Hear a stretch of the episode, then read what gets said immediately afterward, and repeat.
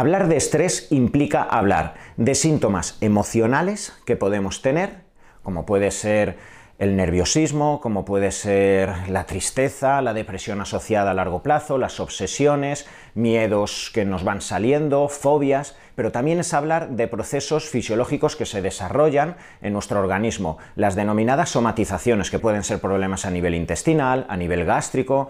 la típica gastritis o ulceración por estrés que se puede producir a nivel del estómago, pueden ser problemas que se manifiesten a nivel de la piel, a nivel del cuero cabelludo, a nivel del sistema inmunológico, a nivel del sistema endocrino, etc. De forma que empezamos a entender cómo el sistema nervioso y emocional se encuentra muy ligado a muchísimos funcionamientos fisiológicos del organismo, de forma que un problema emocional puede generar somatizaciones, pero igualmente un desequilibrio en cualquier sistema fisiológico de nuestro organismo, a nivel hormonal, a nivel inmune, a nivel intestinal, también te puede generar a largo plazo problemas emocionales, miedos, fobias y desequilibrios en cuanto al comportamiento de nuestro sistema emocional. De ahí que hablemos siempre de forma bidireccional, que nuestro sistema emocional y nuestra forma de vivir nuestra vida influye en nuestro cuerpo, pero que también nuestra alimentación, la forma de realizar deporte, la suplementación, la nutrición interna que tenemos en cada una de las células, el funcionamiento o equilibrio inmunológico hormonal, también te puede generar diferentes formas de llevar nuestra vida o cambios incluso en la personalidad. Por eso la primera herramienta de la que vamos a hablar para gestionar cuando te encuentres con estrés, cuando estés con ansiedad,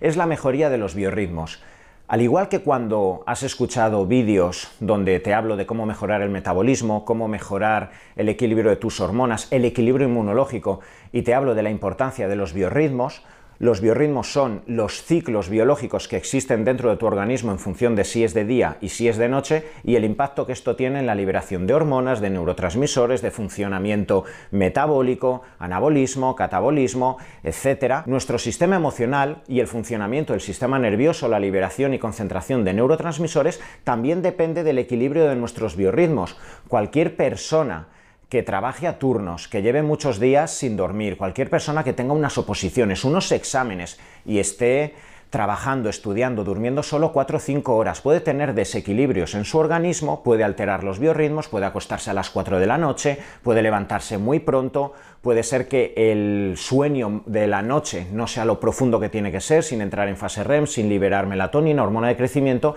etc. Y cualquiera de vosotros que hayáis estado en estas circunstancias o trabajéis a turnos y conforme vayan pasando los meses o los años, estoy seguro que habéis tenido algún momento donde espontáneamente, sin ninguna causa externa, os habéis levantado en épocas más tristones, con menos pasión por vuestras aficiones, habéis estado más apáticos en general y eso os ha encadenado en muchas ocasiones entrar en un círculo vicioso donde os intentáis imponer ante esa adversidad, ante esa circunstancia y todo esto os va ocasionando que cada vez el problema se vaya agravando. Por eso, para cualquier persona que esté con estrés, con ansiedad, es de vital importancia que recuperemos los biorritmos, porque si recuperamos los biorritmos vais a dormir y es crucial para cualquier persona que esté con estrés, que esté con ansiedad, que estéis con problemas, que estáis rumiando todo el día, que estéis con conductas de evitación, que estáis aislándoos, que estáis somatizando con problemas intestinales, cada vez que coméis se os hincha el abdomen, con gastritis, con tics nerviosos, con la musculatura que os levantéis por la mañana y os duele todo, es de vital importancia que recuperemos los biorritmos para que durmáis. Cuando el cerebro se apaga en cierto modo, se resetea, estáis 7-8 horas durmiendo de forma profunda, bajando la actividad del sistema nervioso simpático, bajando la actividad y liberación de adrenalina, de noradrenalina, de dopamina, liberamos otras hormonas o neurotransmisores como el GABA, como la hormona de crecimiento, la melatonina, aumenta la serotonina, de esa forma espontáneamente, en muchas ocasiones los problemas que llevamos rumiando, todo lo que nos está atacando emocionalmente en nuestra cabeza, lo que vemos con tanto miedo durante una semana, espontáneamente hacemos esa cura de sueño, nuestro sueño se empieza a regular y espontáneamente, vuelvo a repetir, el problema parece que lo hemos relativizado. De ahí la importancia de regular y gestionar los biorritmos que por la mañana tengamos la actividad suficiente a nivel de nuestro sistema nervioso como para enfrentarnos al día a día, como para levantarnos y tener que ir a trabajar, ir a estudiar, ir a entrenar, estar durante el día activos, realizar nuestras ingestas y que por la noche nuestro organismo reconozca que es momento de apagar la actividad del sistema nervioso, elevar la serotonina, elevar la melatonina, la hormona de crecimiento para que te regeneres, generar descanso intestinal porque gracias al descanso intestinal vamos a favorecer colateralmente la concentración de neurotransmisores tan importante para que luego el funcionamiento cognitivo sea correcto y de esta forma los biorritmos ya es una primera estrategia que nos van a permitir que de forma espontánea veas tu vida de otra forma. ¿Cómo vamos a mejorar estos biorritmos? Una de las primeras técnicas ya sabéis que es realizar ayunos intermitentes. Realizar una última ingesta del día previo a las 7, 8, 9 máximo, dejar unas cuantas horas hasta que te acuestas en un intento de que no te acuestes con el estómago lleno, realizando la digestión con regurgitaciones, liberación de ácido clorhídrico durante la noche, que es tan incómodo y que te va a incomodar que tengas un sueño profundo y reparador, y que la primera ingesta del día siguiente pueda ser a las 10, 10 y media, 11, de forma que te saltes el desayuno. Eso va a permitir que tu organismo reconozca que tiene que liberar adrenalina, noradrenalina, que tiene que liberar hormonas tiroideas, que tiene que activarse en búsqueda de comida y que el foco cognitivo tiene que ser muy directo, con alta capacidad de concentración, que tu musculatura esté activa gracias a esa adrenalina, que lleguen los impulsos nerviosos. Si a lo largo de esa mañana incluso realizas deporte, te puede dar algo el sol para que te expongas a, los fotones en la piel, se aumenta la concentración de vitamina D, que tu organismo sepa que es de día y que a las 12 horas tiene que apagar la actividad del sistema nervioso y elevar la serotonina y melatonina, lo que nos va a permitir, tras esa primera ingesta sólida, es que a las 8 o 10 horas, vuelvo a repetir, tu sistema nervioso vaya apagando la actividad y entres de forma más homogénea en el descanso que necesitamos por la noche. Así que los biorritmos serían la primera estrategia que tenemos que tener en cuenta. Segunda herramienta de la que te hablo, ten una nutrición equilibrada. Si de algo me acuerdo de la carrera, cuando hice el cuarto año psiquiatría, fue cuando estuvimos hablando de trastornos de alimentación, de anorexia, y nos decían que cuando se ingresa a una chica o a cualquier persona en un estado muy grave con anorexia, no es un momento favorable para realizar psicoterapia, para realizar cualquier tipo de terapia grupal. ¿Por qué? Porque ese cerebro, ese sistema nervioso no está capacitado para gestionar la información externa. Al final, cualquier consejo, cualquier terapia, cualquier exposición que te tengan que hacer en terapia a tus miedos, a tus fobias, cualquier cambio cognitivo o de conductas que tú tengas que hacer en terapia no se va a poder llevar a cabo si ese cerebro no está predispuesto, si no existe una concentración adecuada en tu organismo de ácidos grasos esenciales, muy importante en estos casos, si no existe la liberación de hormonas esteroideas como puede ser el estrógeno y la progesterona en el caso de la mujer, la testosterona en el caso del hombre, gracias a las concentraciones adecuadas que tiene que existir de colesterol, de grasa corporal en el cuerpo, necesitamos aminoácidos, minerales muy importantes para que el funcionamiento también cognitivo y la formación o liberación de neurotransmisores sea correcto. Así que fijaos lo importante que es la nutrición, tener balanceado los macronutrientes, los micronutrientes, incluso suplementar en alguna ocasión, en el caso de que tengamos una persona que realiza mucho deporte, que está catabolizando, que tiene pérdida de masa muscular, alteración en la flora intestinal y necesita probióticos, etcétera, para poder exponernos a los cambios cognitivos, emocionales que requerimos. Así que miremos claramente también cómo está la nutrición, porque hay muchísimas personas que pueden llevar arrastrando problemas emocionales, problemas de indecisión en su vida, em, problemas obsesivos a lo largo de su vida y quizá puede ser que tengan intolerancia al gluten, a proteínas de leche, puede ser que tengan la flora intestinal alterada, puede ser que les falten aminoácidos, puede ser que el sistema hormonal esté desbalanceado. ¿Y qué va a ocurrir? El organismo va a liberar de forma espontánea muchísima adrenalina porque se encuentra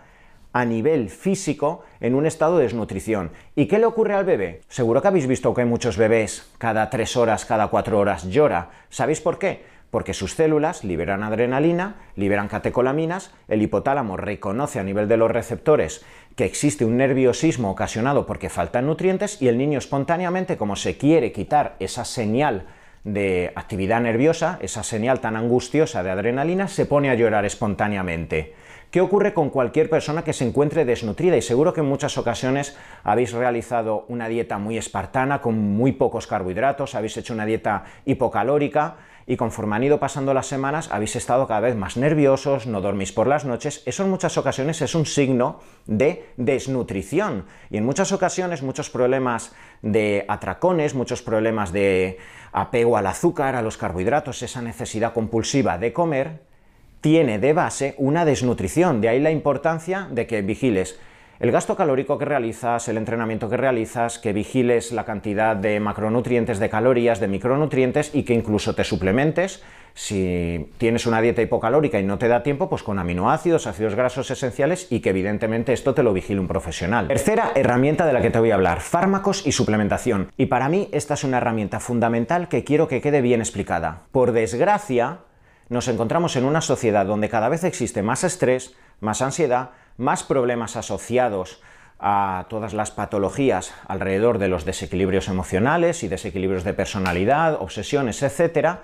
Y cada vez hay más personas reacias al uso de farmacología. Y yo como médico te tengo que informar que todo tiene su papel. Es muy importante saber que la psiquiatría es una ciencia médica que intenta abordar cualquier problema de ansiedad, de falta de sueño, de depresión, de obsesiones, de trastornos límite de personalidad, etcétera, con fármacos que nos van a permitir que se modulen artificialmente los niveles o las concentraciones de neurotransmisores, como puede ser el GABA, como puede ser la serotonina, como puede ser la dopamina, y tenemos herramientas también naturales a través de suplementación que también nos van a producir en cierto modo mejorías y ninguna riñe con la otra. Lo peor que se le puede decir a un paciente es que esto es bueno o esto es malo, porque al final en él se va a generar mucha controversia, se va a generar una duda, una guerra interna ante qué me tomo. Y al final un profesional le va a decir una cosa acusando a la otra y al final estamos entre guerras cuando tanto los fármacos como los suplementos tienen su lugar.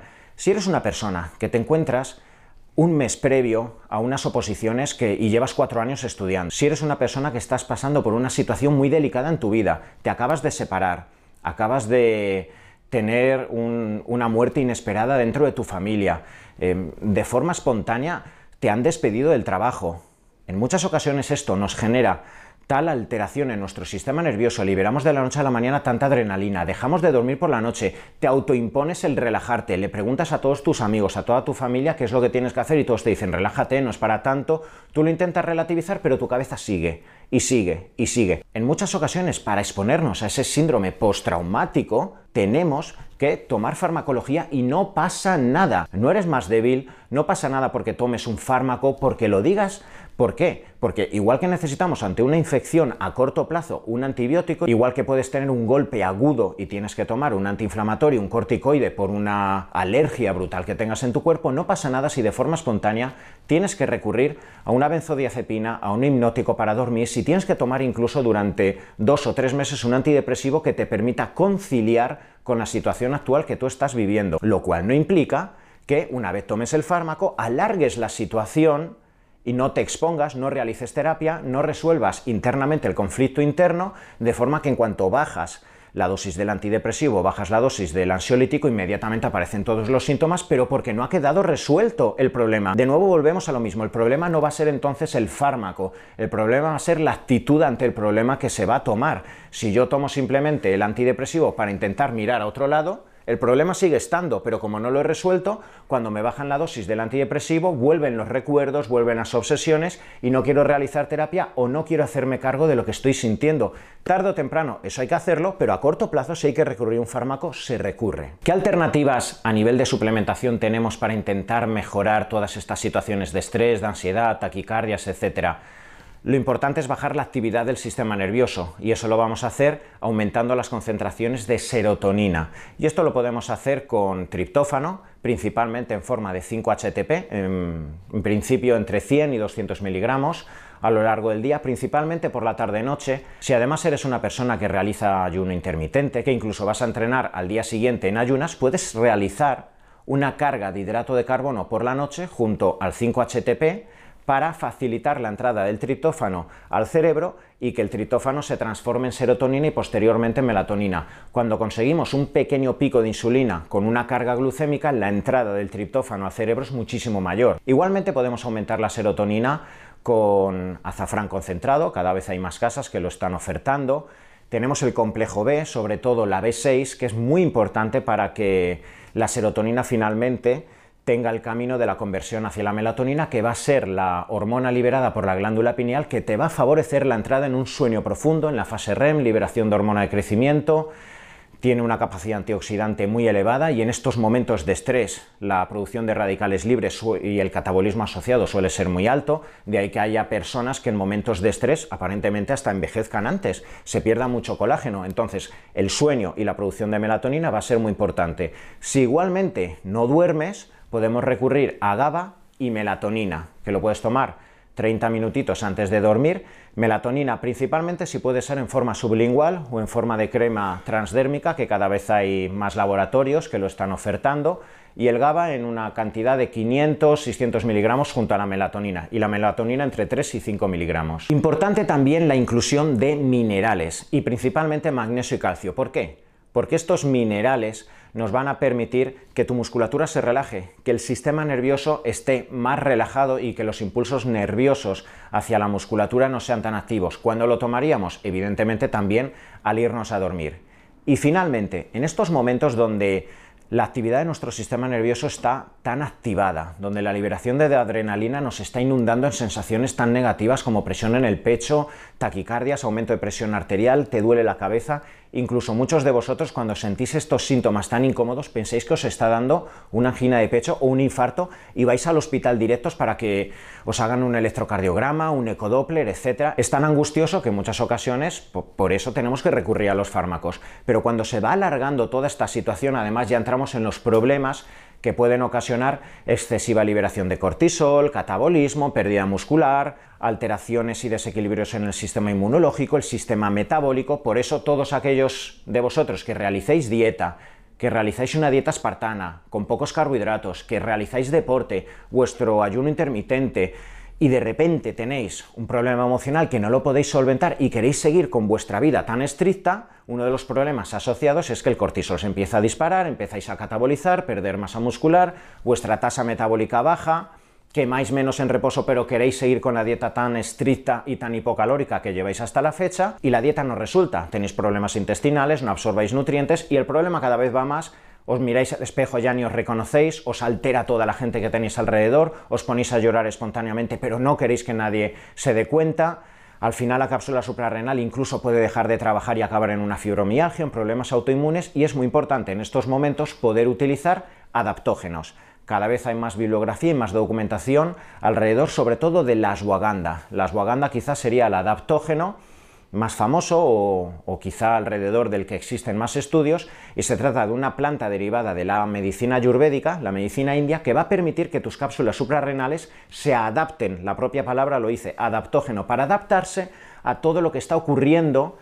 en ese momento en tu vida, ese exceso de adrenalina, de cortisol, etcétera, y va a permitir que el cortisol se module, que cuando esté muy alto te permita una bajada y que cuando la cápsula suprarrenal tienda hacia una fatiga adrenal, hacia una deficiencia en cuanto a la liberación de cortisol, tenga el impulso para liberarse y de esa forma vas a estabilizarte y vas a afrontar muchísimo mejor el día a día. Ashwagandha. Cuarta herramienta para poderte enfrentar a los momentos de estrés, el deporte. El deporte va a ser fundamental. ¿Cuántas personas han salido de drogadicciones, de depresiones, de anorexia, de obsesiones, de muchísimos momentos de dolor emocional gracias al deporte? En primer lugar, porque realizar deporte te va a permitir, eh, durante, si llegas a una alta intensidad, si elevas pulsaciones, te va a permitir que la actividad cerebral durante esos momentos, si tú logras realizar la ejecución de forma correcta, no pienses que tu cerebro baje la actividad, que todos esos pensamientos intrusivos que durante todo tu día están entrando y contra los cuales estás luchando, al menos durante 40-45 minutos cesen. Y vuelvo a recordarte que nuestro sistema emocional, nuestro cerebro, nuestro sistema nervioso, tiene la capacidad espontánea de poder enfrentarse y adaptarse a todas las adversidades que nos ocurren en la vida. Pensamos constantemente que no vamos a ser capaces de poder separarnos, de poder enfrentarnos a cualquier adversidad, a cualquier cambio en la vida, que no vamos a poder lograr enfrentarnos a una enfermedad, a, una muerte de un ser querido. Y luego, cuando lo pasamos, decimos, me he sorprendido de mí mismo al poder enfrentarme. ¿Cuántos pacientes con patologías crónicas, con cáncer veo en consulta? Y llama tanto la atención el poder interno que surge ante la adversidad. Por eso, el deporte nos permite que no pensemos y que el cerebro vuelva a resetearse en cierto modo, que vuelva a esa estabilidad para que al salir del deporte y con esa subida de endorfinas, de dopamina, con la liberación de serotonina que luego se produce a las 2-3 horas, de forma espontánea, al día siguiente en muchas ocasiones te puedas levantar diciendo lo veo de otra forma. Sobre todo además si no entrenas a últimas horas de la noche porque vuelvo a repetirte la importancia de los biorritmos. Si estás en momentos de alta carga de ansiedad, no entrenes a las 8, a las 9 de la tarde, ¿Por qué? Porque luego te va a costar a las 11, 11 y media irte a la cama y aún vas a estar hiperactivado. Nos va a interesar en esa búsqueda del equilibrio de los biorritmos que entrenes por la mañana en ayunas, que actives el sistema nervioso simpático, la liberación de adrenalina, que salgas como una moto, enérgico, con autoestima por haberte visto capaz de poder enfrentarte al deporte a la alta intensidad, ya sea pesas, crossfit, tu ciclismo, lo que sea, Vas a mejorar además tu estética, muy probablemente, pues si realizas también pesas, si realizas CrossFit, vas a mejorar la masa muscular, vamos a compensar el catabolismo del cortisol, vas a tener interacción social, lo cual es muy importante porque eso también nos va a facilitar el aumento de endorfinas, el contacto social que tan importante es, y vamos a regular esos neurotransmisores que van a ser tan importantes para exponerte a estos síntomas tan angustiosos. Quiero que sepas que igual de importante es que hagas ejercicio como que no te pases. Por desgracia también hay muchísimas personas que en momentos de estrés, en momentos de ansiedad, en momentos donde tienen un rechazo emocional, donde tienen una noticia muy negativa, tienden a buscar cualquier factor externo que les permita no pensar pero ya en exceso, de forma que se enganchan. Y el deporte también, por desgracia, puede ser algo que nos genere cierto apego para no pensar. Una cosa es no pensar durante esos 40 o 45 minutos y otra cosa es entrenar por la mañana, entrenar a mediodía, por la tarde, porque así no pienso, así me engancho al subidón de endorfinas los 7 días a la semana y no veo que me estoy desnutriendo, que aún estoy acelerando más la actividad del sistema nervioso, que aún tengo más adrenalina, más cortisol y evidentemente si necesitamos que nuestro cerebro y que el funcionamiento de nuestro sistema nervioso sea equilibrado para poder afrontar la adversidad que ha ocurrido en nuestra vida, lo último que queremos es que por dentro nuestro sistema inmunológico, el sistema hormonal, el sistema metabólico, el sistema nervioso esté totalmente desequilibrado. Así que realiza ejercicio, pero de forma comedida. En estos momentos donde una persona se encuentra tan estresada, más de 3-4 días para mí no sería lo recomendable. ¿Para qué? Para que los días de descanso exista la entrada de nutrientes suficiente para regenerar tu sistema muscular, tu sistema hormonal y tu sistema nervioso. Si hablamos también de ejercicio, Quizás sería importante recalcar la importancia de algunos ejercicios que también nos permitan cierta introspección, cierta calma, que vayan apoyados en una tendencia hacia la parada del pensamiento como puede ser el yoga. En el año 2015 salió una revisión científica de varios artículos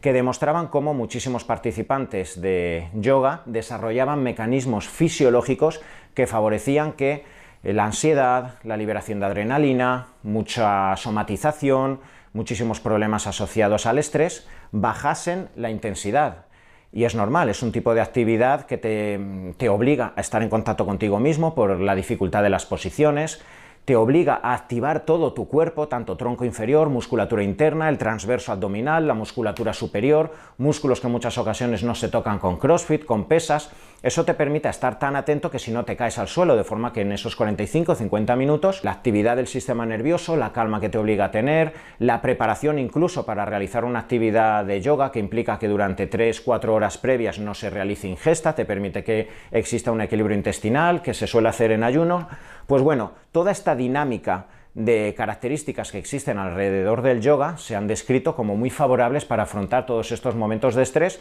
y para cualquiera de vosotros no quiere decir que lo tengáis que realizar 3, 4, 5 días a la semana, pero quizá uno o dos días para compensar el resto de actividades aeróbicas o anaeróbicas en vuestro día, os va a facilitar ese equilibrio del que tanto, tanto y tanto hablamos, tanto a nivel muscular, tanto a nivel endocrino como a nivel nervioso. Estas serían las herramientas que podemos utilizar para que tu sistema físico, para que tus sistemas fisiológicos, intestinal, hormonal, inmunológico, nervioso, hablando de las moléculas y de los neurotransmisores,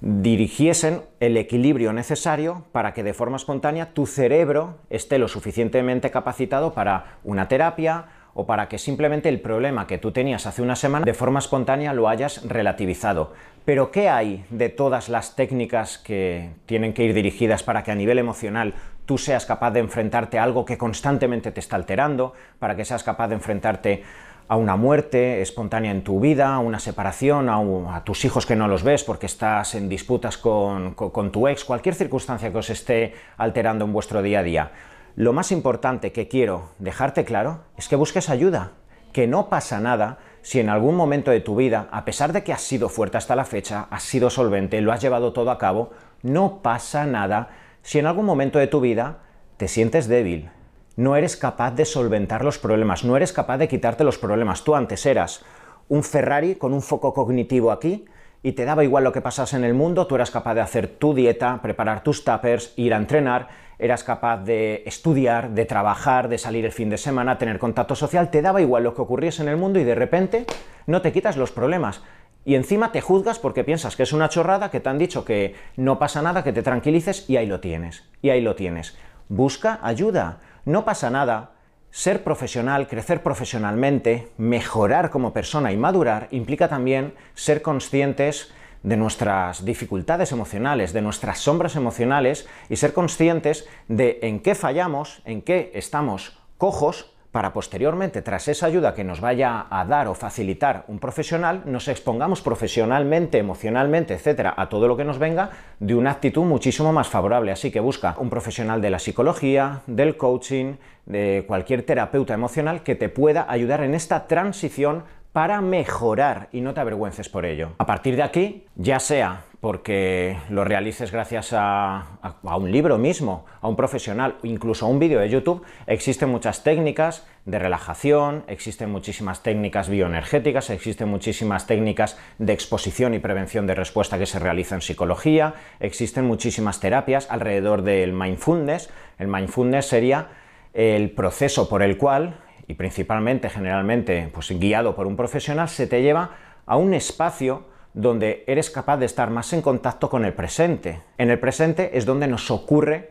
todo. Nuestro trabajo, la llamada de tu madre, una, una vecina que te está dando el coñazo, tu entrenamiento, las comidas que tienes que realizar. Cuando estamos pensando en el pasado, cuando estamos pensando en lo que puede ocurrir en el futuro, somos incapaces de centrarnos en el presente y la empezamos a liar. ¿Por qué? Porque estás tan alterado con tu sistema nervioso intentando evitar lo que ya te ha pasado en el pasado, intentando evitar el miedo que tienes a que ocurra algo en el futuro, que en tu día a día empiezas a ser menos profesional, vas a entrenar y no vas con las mismas ganas, con lo que te frustras, se te olvidan algunas comidas, eh, tienes necesidad de comer carbohidratos para tapar, y pierdes el contacto con tu presente, con lo que tu alegría vital en el momento presente se empieza a perder, se empieza a diluir y tu mente cada vez está más pendiente de imágenes intrusivas, de pensamientos que además se los cree, de miedos que van entrando y la persona va entrando en bucle. Por eso técnicas como meditación, como contemplación, muchas técnicas que te permiten entrar en contacto con el presente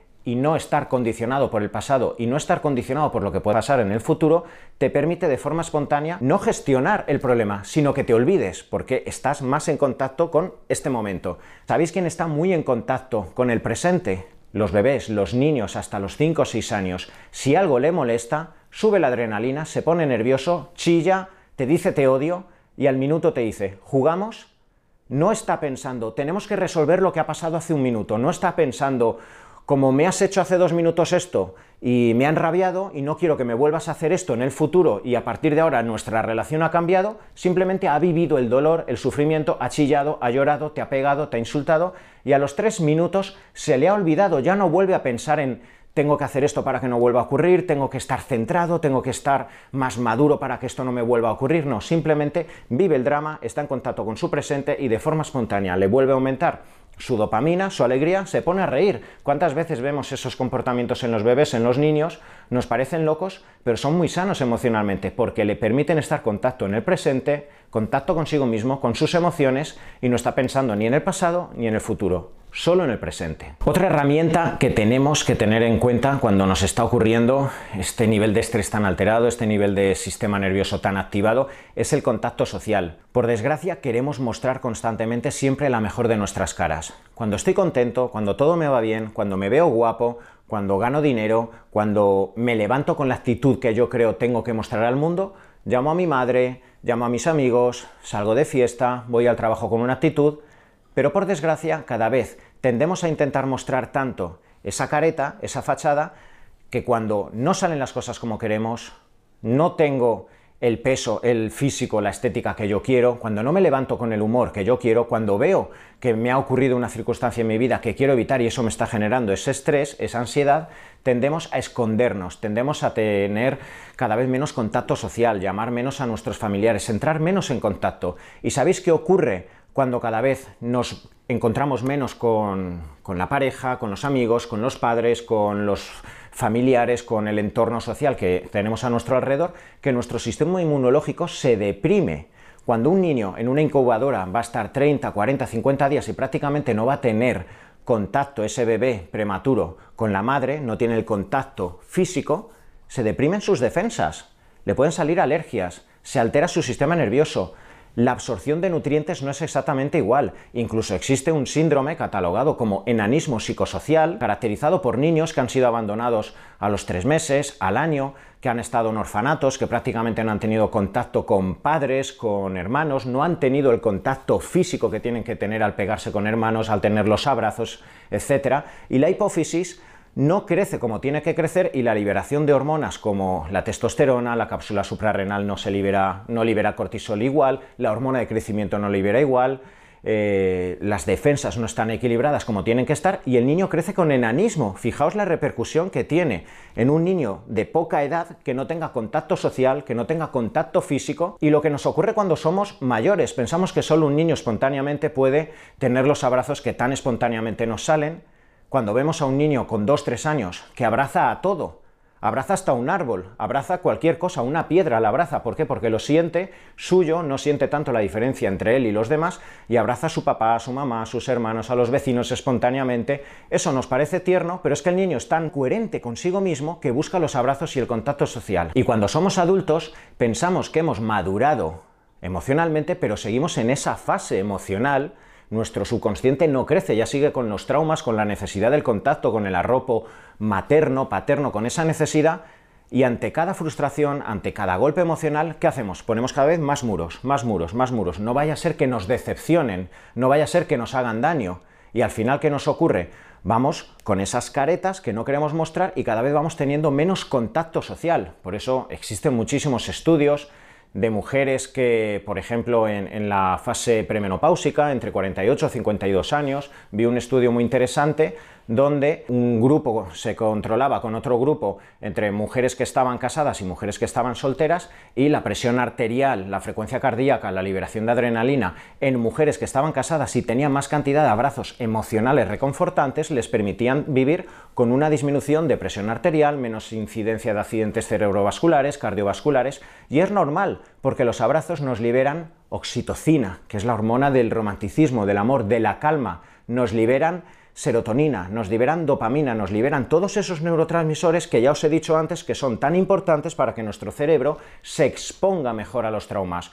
Por eso, si ante todo trauma emocional, ante todo estrés que estás viviendo, ante todos esos síntomas te aíslas, no quieres contárselo a nadie, quieres estar cerrado emocionalmente, es más, argumentas que tú eres capaz de ir solo por la vida y de que nadie te ayude, internamente vas a tener consecuencias si tus neurotransmisores y sobre todo la oxitocina va a ir bajando. Si eres capaz, sobre todo, de exponerte, de compartir tu problema, tu cortisol va a bajar, tu adrenalina va a bajar. ¿Por qué? Porque el ser humano no es tan malo y cuando somos lo suficientemente honestos como para hablar desde el corazón y decir nuestra realidad, lo que me está pasando hoy, en este momento, mis anhelos, mis miedos, el miedo que tengo a lo que ocurra generalmente otro ser humano que exista al lado va a entrar en contacto con esa honestidad que tú le estás transmitiendo y te va al menos a entender. Te va a entender y tú te vas a tranquilizar, te va a bajar ese cortisol, va a bajar el catabolismo, vas a dormir mejor y poco a poco vas a ir entrando en contacto con qué? Con ese presente donde existe la solución a todo. Finalmente,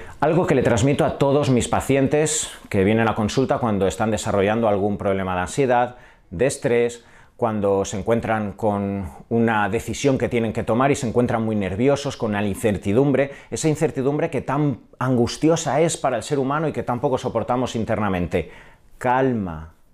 cálmate, cálmate, porque cuando estás con ese sistema nervioso tan alterado, cuando tienes la adrenalina tan elevada, ¿sabes qué tiende a hacer el ser humano? El ser humano tiende a huir. Cuando has tenido una decepción amorosa, cuando tu pareja te ha dicho algo que no querías escuchar y te llevas las manos a la cabeza diciendo, tener una pareja para esto y me dice esto, me ha tocado la herida, inmediatamente la tendencia de todo ser humano es no calmarse, no sentir lo que está pasando, la tendencia es coger las maletas y decir yo para esto no tengo pareja y me escudo y la próxima que no sea como esta y como, como quedes con otra chica que va como un suéter rojo y tu ex llevaba suéter rojo normalmente y no, no, problemas a la vista. Y al final vas entrando en esas compulsiones, en esas fobias. Calma. Generalmente ante toda decisión existen dos opciones. O bien me dejo guiar por la tentación y la necesidad incesante de quitarme la adrenalina, el exceso de cortisol, esa subida de presión arterial y voy a hacer decisiones desde el miedo, decisiones que además me pueden hacer inmediatamente caer en carbohidratos, en azúcar,